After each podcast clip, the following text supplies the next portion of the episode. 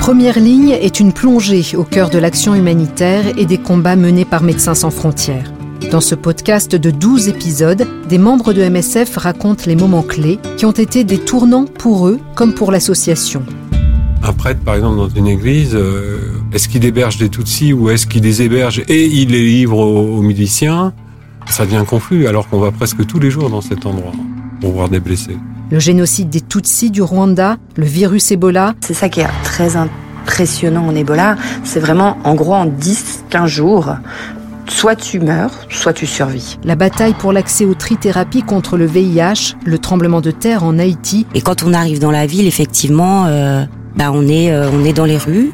Tout est envahi de monde, de, de, de voitures, il y a des embouteillages dans tous les sens et puis surtout, tout est détruit. Ou encore les opérations clandestines en Syrie.